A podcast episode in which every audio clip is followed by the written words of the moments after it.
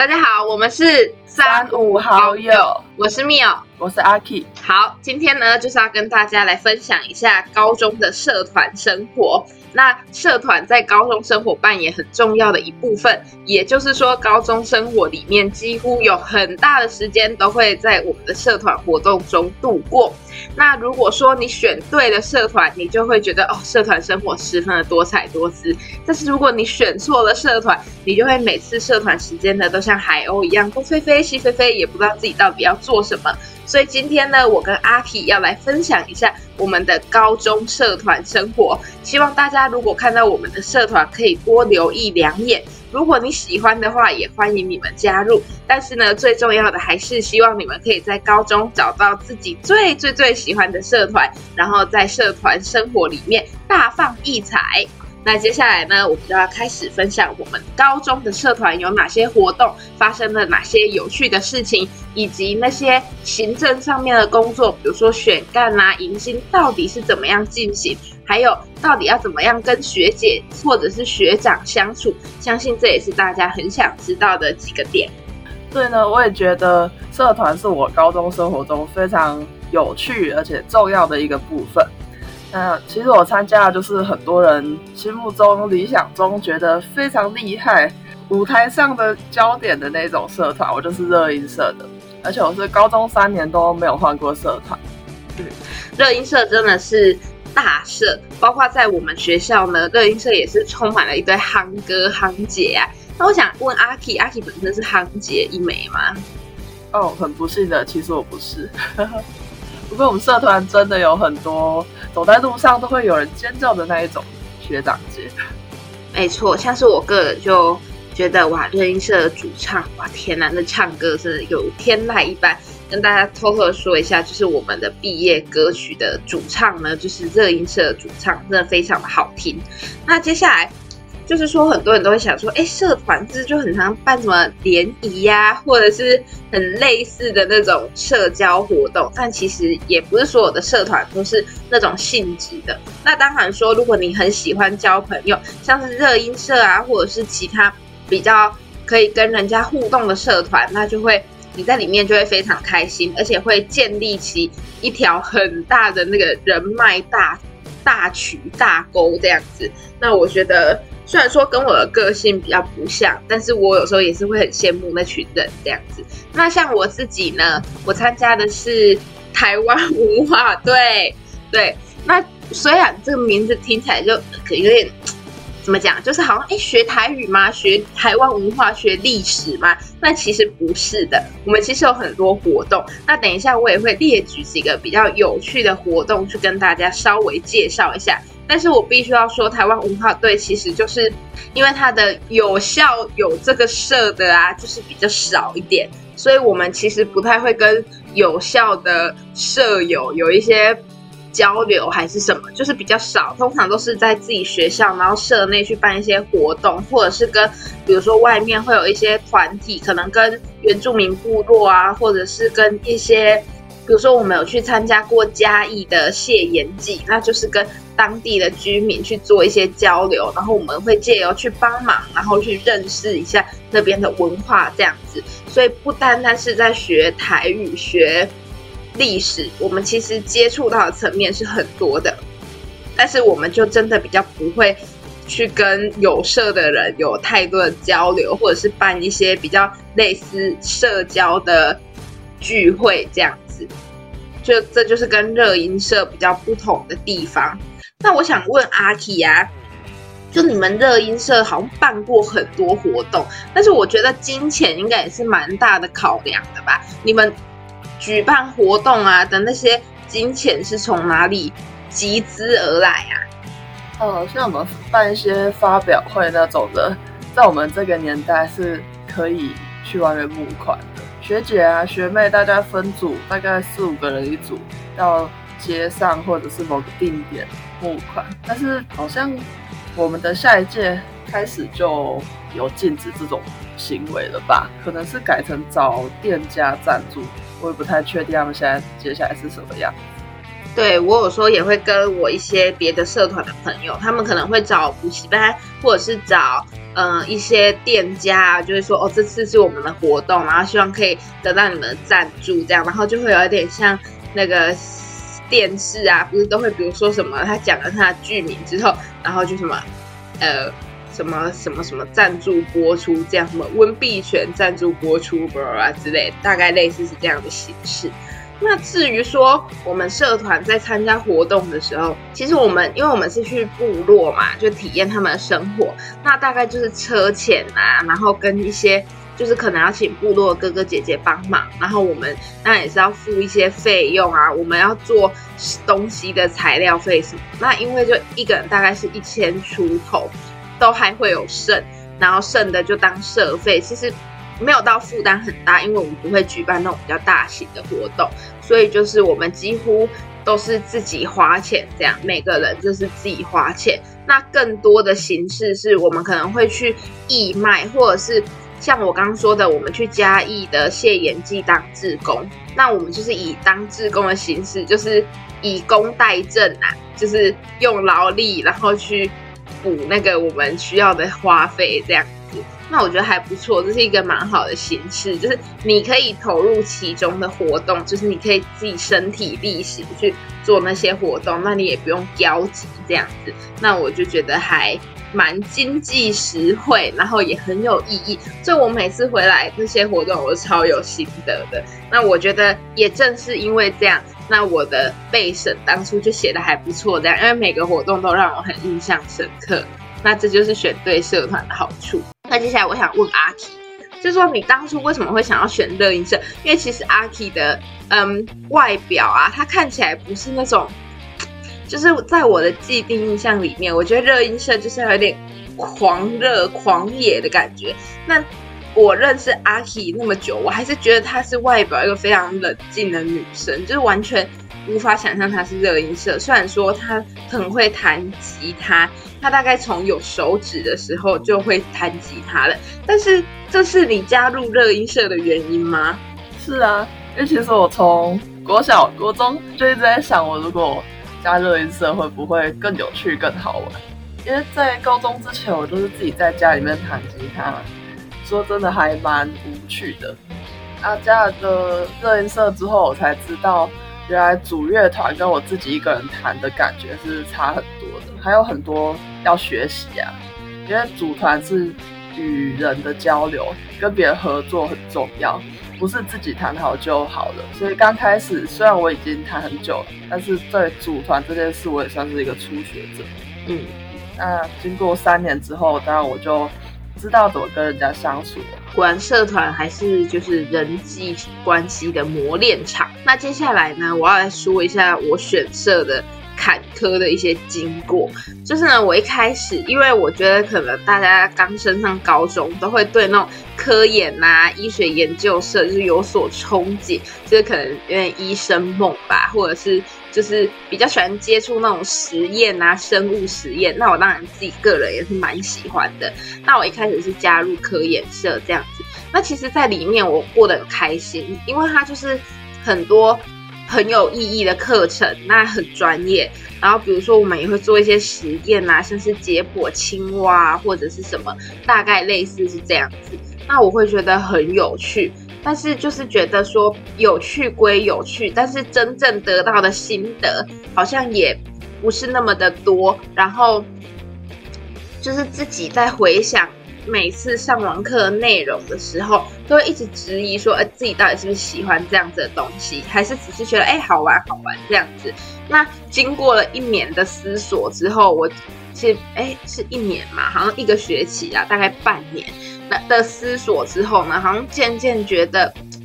好像不是自己那么想要的。所以那时候就是看到我有一个还蛮好的朋友，然后他们的社团就是我现在台湾文化队。他们就请到魏德胜导演，然后他们还会去一些部落生活，然后去体验这样子。那我当初就觉得，哎，好像很有趣，因为我很喜欢听来自四面八方不同领域的人去举办了一些讲座，我觉得那个是开阔视野最快的一种方式。我就觉得很有趣啊，明明是台湾文化队，但是却请到一个味道，我就觉得哎很棒。然后我就说，呃，你们社团就是。因为他们当初是有点缺人，所以就有点缺干部。那我就觉得，如果我进去，然后经过甄选之后，也可以当干部，然后同时又进到那个社的话，我就觉得哇，更进入到核心的地方，然后就是可以学到更多东西这样子。那他们当初他们又有缺干部，然后我经过甄选面试之后呢，我就进入到那个社团。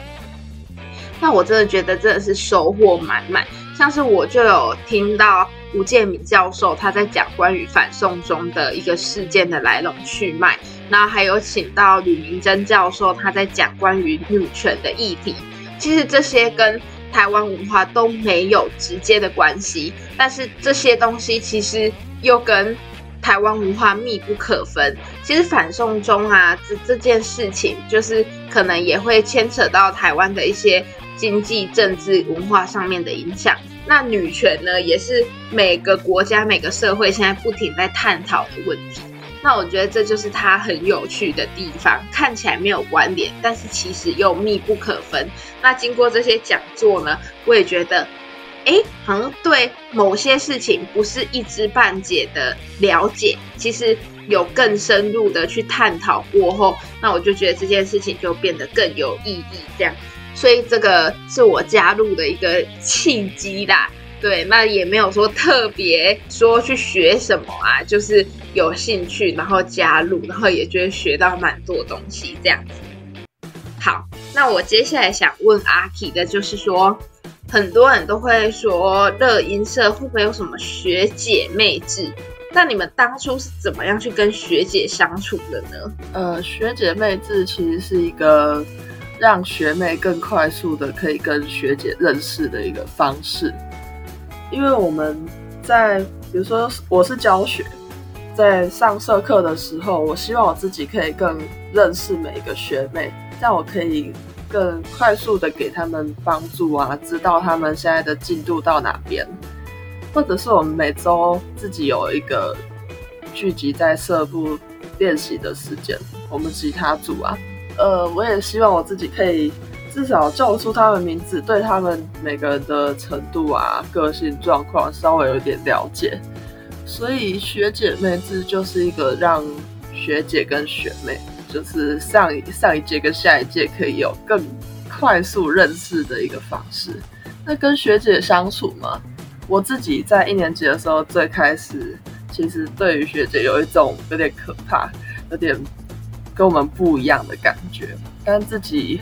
升到高二之后，就会发现说，其实没有差那么多。学姐就是全心全意的想帮助我们，教我们而已。所以，如果可以的话，我们应该要就是接受学姐，不要觉得他们很可怕。没错，学姐其实没有很可怕，他们只是想认识你们，但是用一种比较直接的方式吧。因为像比如说路上可能看到学姐要喊学姐好。这就是最直接的，因为学姐会直接看到啊你长什么样子，那你也会逼迫自己去认识学姐。那在彼此认识之后，关系当然就会越来越好。那当然这也是一个礼貌上的行为啦，毕竟学姐她学的比你还要多，然后她也是要教你的人。虽然她地位可能没有老师这么崇高，但是就是论辈分啊，然后还有这些。就是礼貌的这些细节，其实跟学姐问好，也就是也是还蛮正常的事情，对。但是其实我自己是没有跟学姐有太多的相处，这样，因为我觉得我们社团其实算是，呃，怎么讲，就是可能每一届都会有每一届风格这样子。那我们就是跟学姐也没有说完全没有交集啊，但是就是可能是比较。同一届的里面会比较熟，这样子可能就真的跟学姐就是还是有一段距离这样子。但是我们有时候去参加一些部落的活动的时候，其实会会有那种大好几届的学姐回来带我们，然后跟我们讲一些细节呀之类的事情。那我觉得这就还蛮好的，就是有一种传承传授的感觉。对，那接下来呢，我们就想跟大家分享一下我们这三年里面呢，到底是有参加过什么样形形色色的活动，然后想要借此呢，让大家从活动这个方面更了解说我们的社团到底在做什么。那想要先请阿 K 分享一下，就这三年里面让阿 K 觉得印象很深刻的一些活动的历程。嗯，那我们乐音社的活动其实大致上可以分成两类，一种是发表会型的，就是我们社团自己跟有效合作自己举办的发表会；另一种是外面的比赛。发表会的话，有分给一年级的学弟妹第一次表演的韩发，跟二年级的学长姐第一次担任干部之后自己举办的活动。还有一些跟像我们最近有南四校，就是台南的一些四间学校一起举办的活动，以前也有跟高雄合作过，不过最近就没有了。发表会的话，除了我们练习表演，我们也学到自己办活动，因为真的是整场活动是有学生在自己。定场地啊，安排时间，设计海报、宣传，就连画周边啊，都是我们自己下去跟厂商谈。其实我们是有社团老师的，但他只会从旁协助，或者是稍微告诉我们过去学长姐是怎么办的。呃，我觉得高中社团中很重要的一点，也是我们学到自己办活动的一个能力，不过也要看自己的。干部职位是什么的？像我是教学，所以在办活动这方面我就比较没有参与到。那我有稍微做到的是，我们表演现场会需要在台上帮忙的场务，我好像有帮忙教过学弟妹怎么当场务吧。所以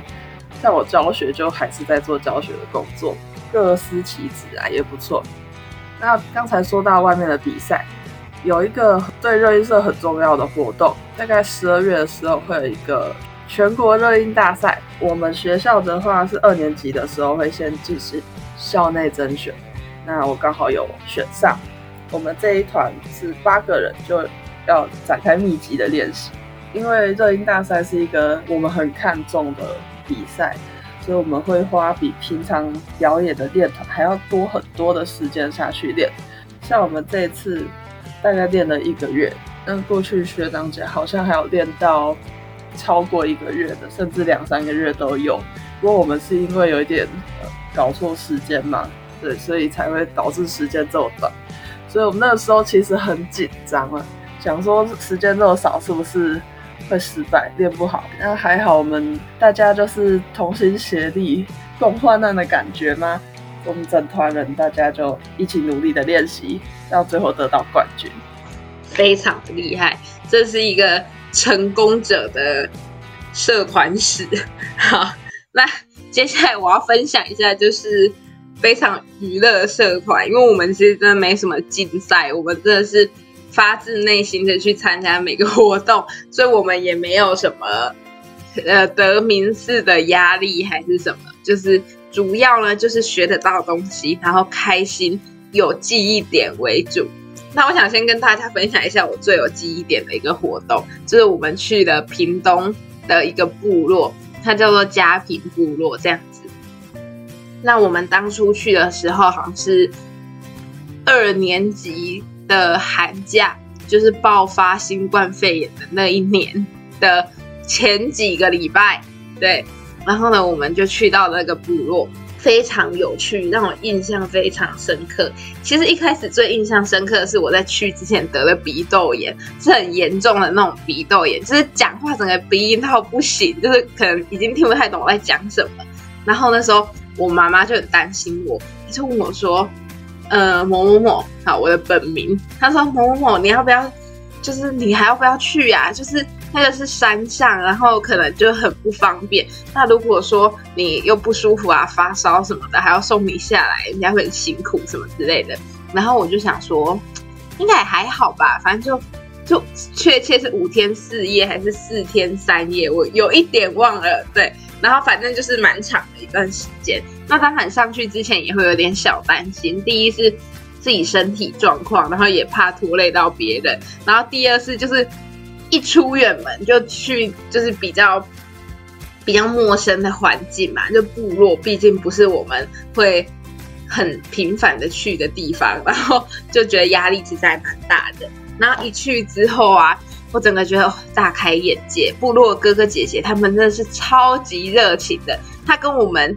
就是现实生活不太一样，就是不需要破冰，他们那个。冰就好像不存在一样，去他们就会一直跟你聊天，一直跟你聊天，聊到你们好像认识很久的朋友，完全不像很新生一开学就我们现在自我介绍哦，能不能破冰一下哦？不会，完全都不需要。然后我们就整个聊得很开心，然后就每个晚上我们都会烧那个柴火。然后围一个圈，然后在那边聊天，聊这一整天，就是你有什么心得，然后发生了什么事情，然后还有你心里有没有什么不愉快，就都可以讲出讲出来，就你会觉得非常的放松。而且就是围在那个萤火，因为他们真的是全部都是自然的灯光，就是很少那种日光灯啊，什么 LED 灯，就是。都很自然的萤火，那因为我们那时候是寒假去的，所以其实有点冷，然后你就会觉得哇天呐，很多人围在一起的那种感觉就是很温暖。然后呢，接下来我们还有一个活动，真的让我印象还蛮深刻，就是胆训。我们在某一天的晚上，就是两两一组，然后是举着火把，举着蜡烛的火把，然后去走一段他们很黑的山路这样子，因为我很怕黑。然后我觉得很恐怖，然后他就是那个火把，我才知道说那个火把其实不是点下去你就看得到路的，就是你方向如果举错，其实一直都只能看到你自己的影子，就是你是看不到前面的路。然后呢，后来我就很害怕，然后他就是。我们如果在很害怕的时候啊，可能会比如说一直念欧米斗或啦之类的，这是比较本土的那种习俗。然后他们也会有一段主语，就是大概的意思就是说，哦，请原住民的祖先保佑啊，我是第一次来的什么，但是是用主语讲。那因为我不知道这样直接讲出来会不会冒犯到，所以我就不把那段讲出来。但是其实我还是有记得这样子。就是我一整路都是念那一串话，然后我就一直念，一直念，一直念，一直念，狂念，念到口水狂喷，我还是一直念。然后后来呢，我就回来，然后我就唠了很久。然后因为他们其实是怕我们会发生危险，所以他们路上都还是会有原住民当地的哥哥姐姐，就是如果我们真的走失了，还是发生什么意外，他可以及时的救我们这样。然后就我一回去，然后那些哥哥姐姐们就说：“哎，某某某，我跟你说，你刚刚啊走进了。”祖先的坟墓里面，然后我想说啊什么，然后我才知道，因为他们以前原住民他们都是用家葬的形式，室内葬，那他们都会把就是祖先就是室内葬嘛，用可能就是直接放在家里面这样子，所以他们那也算是他们的周处，然后周处里面就是室内葬他们的一些祖先本人这样子，那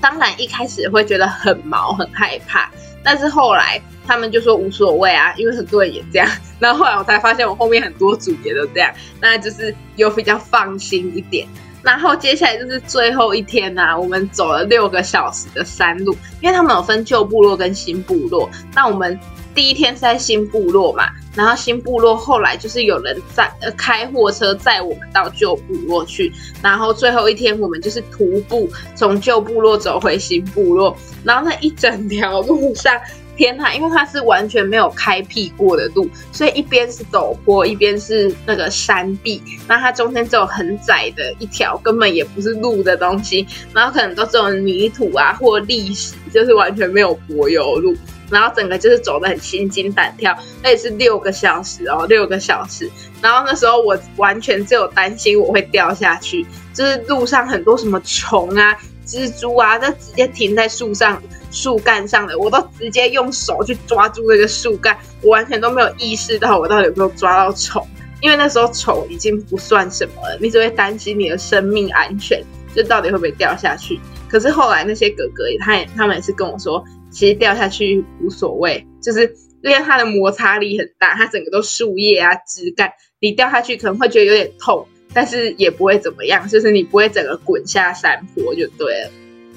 所以这是我印象比较深刻的活动，那就还蛮明显的，我们就是 完全没有竞赛类的活动，也没有名次压力，但是我们就是这种很新颖的体验。我觉得应该很少人会有这这种体验呐？阿奇，你有吗？我没有哎，炫耀一下，没有对不对？好，没事。啊，其实听了你的之后，我也很想参加哎，这假的啊？为什么会很想？因为我一开始很抗拒，就算别人讲的再怎么好玩，我都还是抗拒。那时候就是因为是干部，然后又被选当队长，所以就觉得责任重大，就抛弃了鼻窦炎，就是直接跟人家上山就这样子。但是我一开始人家讲的时候，我是没有没有心动的感觉。可是你讲的很有趣吧？而且就算你说这是一个心理的体验呢，可能。除了在你们社团之外，一般人比较少机会参加这种活动啊。嗯，是真的。就是我回来之后跟人家分享的时候，其实很多人会说：“那你们能不能就是像是当向导这样，然后带我们上去？”因为他们是原住民，他们的生活时间每个月每个月要做什么事情，他们是很忙碌的。因为他们可能会有什么祭典，或者是春呃，或者是什么训练，那他们。这样就是为期蛮久的，可能几个月的时间。那我们就是选他们的空档，然后去跟他们去做一个交流，这样子。所以其实原住民他们还是保留他们非常淳朴的生活方式，他们算是真的是非常与时俱进的一个族群，就是什么时间该做什么事情，他们其实都是奉行着这样的规念。那我觉得。后来对这种生活还蛮向往的，就是我回来之后就觉得，像是我们在就是普通时，我们在日常生活中，可能有时候日夜颠倒啊，或者是可能有时候三 C 什么一碰是无时无刻都可以碰得到的东西，所以就是我们很常就是可能没有照着时间去正常的作息，但是他们真的就是。一直很正常的作息，包括他们祭典什么什么哪一个月份该做什么事情，或者是从小范围来说，一天里面什么时候要做什么事情，他们其实是非常有时间规划的一群人。那我觉得这也是我们需要跟他们学习的地方。然后我还要来讲一个，就是 我们都觉得哎，原住民好像很喜欢喝酒啊，或者是什么，但是呢，我真的觉得跟他们相处那是他们的娱乐。他们休闲的方式，那我觉得就是跟他们聚在一起，可能吃吃东西呀，喝一点小酌一下，那我觉得这是马上就能立马体会到他们那种快乐。对，好，这是我印象比较深刻一点的活动。那刚说到担任社团干部啊，像我说我刚刚说到我是当我是当吉他教学嘛，那密友也有在社团当社团干部。那其实社团干部在一年级的学弟妹眼中会觉得未来有可能当吗？是不是只有特比较特别厉害的人才能当呢？但其实我想说，我们都会在一下的时候有一个选干部的这个活动，那其实是公平竞争的，只要你有意愿都可以报名。那接下来可能会有一连串的，有点类似面试。或者是给你一些任务让你去完成，是让学长姐来确认说你到底适不适合这个干部的职位。那这个选的过程呢，每个社团不一样了，也许会搞一些花样，或者是很正经的正式的，就只是面试而已。像我们热音社会比较有趣的，会呃在面试之前会有一些请你试教啊，试教学长姐，或者是。问你一些乐理的问题，对，那面试也是非常的有趣，但是这有有点机密，我这边就不说了。嗯，那 Mio 那边的选干部会有什么特别的方式吗？其实我们选干部很单调，哎，就是可能就是面试一下，然后问你说，呃，你为什么想选这个干部？这样，因为我们的人数其实不算是很多，那当然是也是有时候也是会竞争呐，可是通常就是。嗯，大概你想当干部，就是你基本上就可以当得到干部，但是还是要认真准备一下，你到底为什么想当这个干部？这样，像是我们在选干的时候，我们也会发一张单子，让他们去填志愿，然后写一下你为什么想当这个干部这样子。那你如果中间有任何不适任的地方，我们当然不会直接把你换掉，但是我们会。还是会希望你改进，然后就是会去关心一下这样子。所以我们选干部是没有到很激烈，毕竟我们不像热音社这样那么大的社团。但是呢，就是基本上当干部最重要的事情就是对社团负责，对自己负责嘛。对，嗯，我们选干部真的是蛮激烈的。对，那我们选干嘛、迎新啊，其实我们都不是说很主要的活动。我们通常就是很多，比如说类似讲座类啊，或者是部落体验类的。像是我们部落体验，就会多希望学弟学妹来参加。就是希望说，你们如果喜欢台湾文化队，有可能会加入台湾文化队的话，我们会希望你多参加这种部落活动，因为从日常生活去观察一个人，是最能够看到这个人真实的面貌的一种方式。那在部落像这样比较野地求生的一些训练里面呢，其实是可以看到每个人他擅长的部分，他专场的部分，跟每个人性格上面的不同。那我们参加部落的几个学妹，她们后来也是选择加入台湾文化队这样子。那看到他们在部落的表现，其实也可以去相对应的了解到，他们好像是比较适合哪一个职位这样子。像是有一个学妹，她就是有跟我们去参加这样的一个部落的活动。那像是她规划能力很强，然后也是，呃，像是比较会。瞻前顾后的个性，那我们就会觉得他其实还蛮适合像副社长这样子，需要去规划课程，然后比较缜密的一个形态。这样，那我觉得像是从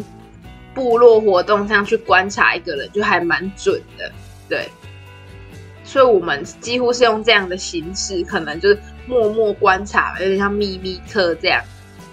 那当然，我们后我们那一届里面呢，就是因为社团干部可能有时候要去安排一些课程。那像我当初就是安排了呃客家文化的一个课程这样子。那我跟我的 partner 当初就是去客家文化园区，我们去观赏一些他们传统的东西，像是油纸伞或者是他们的一些农具。然后我们后来呢，就是决定让我们的社员去做擂茶跟麻薯这样一个实作。那我们就真的是到当地去借的那边的器具回来让他们用，这样。所以我觉得我们的课程整个来说，就是实作跟呃跟知识讲座这些相辅相成。那如果有喜欢有动有静的话，这些都还蛮适合有兴趣的。朋友们，说到社课呢，我们热音社的社课其实是分乐器来上的，会每呃总共有四种乐器，他们分别有四位老师在不同的教室上课，那我们教学就是在旁边辅助而已。那一个学期只有六堂社课，其实真的算很少。对啊，这样子其实没有办法学到真的很好，至少。没有办法学到弹出一首歌，所以就需要我们干部再另外跟学妹们约时间，我们再给他们一些练习啊，还是验收上课的内容有没有学好的。所以我觉得社团里有教学其实还蛮重要的，帮助学弟妹学习之外，也让我们自己有很大的提升。嗯，真的，确认自己有哪个部分还不是很懂，或者是训练一些。教学的方式，所以我觉得担任教学这个其实让我成长很多。那我觉得，因为我是总务的工作嘛，那通常就是因为我们原游会会去那个台东部落订一些像小米种的东西，那那时候就是总务发挥特长的时候，然后包括普通史啊，就整理一些社费啊，然后还有收社服的费用，然后去做一些社团课上面的运用，这样子。那我觉得总部其实也算是行政上一个蛮核心的干部，因为毕竟在社团里面的花费就是有时候多，有时候少，那就看你怎么样去分配。因为你总不可能一直跟他们收很多的钱嘛，这样别人一定都会有异议这样子。所以就是你要怎么样去做金钱的分配，然后重点就是你要有一颗正直的心，就是。对金钱不为所动，对，因为你当你收这么多钱的时候，有时候还是会有一些遐想。但是你当总务，你就是要够正直，这样，毕竟那是大家共同的一个基金。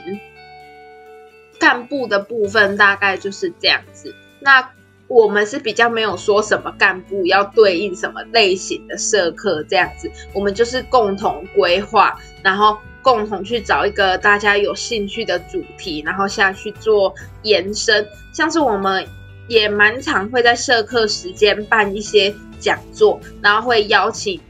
外社的同学进来听，这样像我们当初在举办反送中的讲座的时候，我们就是有开放外社的人可以进来听。那那一场讲座真的是非常的轰动，因为当初反送中的事件也是沸沸扬扬的嘛，那很多人也是会想要再多了解一下这方面的资讯，所以那时候真的会很多外社的人，包括一些老师都会过来听。那我当初在听完这场讲座的时候，其实我觉得真的是受益良多，因为我们可能只知道反送中事件 就是香港人对中国的一个抗争，但是其实它有更多很深入的层面，包括它的来龙去脉，以及它未来会是怎么样的一个发展。以及它对台湾可能会造成什么样子的影响，其实这些层面都是可以去思考的。那我觉得这个方面也对我在做法律系的申请，其实还蛮有帮助的，因为它真的是一个很值得深思的事件。对，那也是一些关于人权、关于政治的一些动向这样子。那我们讲类似的讲座，还有包括一些。比如说，像是我一开始讲到的女权讲座，那我们是用一出喜剧，它叫做浪漫喜剧《麦个 pen》，它就是集结了很多，像是我们看到偶像剧霸道总裁的那个系列，就是去，它就是去反射这种把女性塑造成一个傻白甜，然后男性塑造的很很霸道总裁的一个样子。那去做一个反讽，它其实真的是一个反讽，一个形象。那我们就可以知道说，其实这种女权的问题是根深在很多民族社会的心中，那也有待改革这样子。那这个社团给我最大的体会，大概就是真的是从很多个角度去看每一个问题，对。那今天我们分享了我们两个在高中时候参加的社团，也提到一些高中社团可能会遇到或常见的活动。嗯，希望大家都可以在高中时候选择自己最喜欢的社团，借由社团让高中生活变得多彩多姿。那今天的节目就到这边喽，拜拜，拜拜。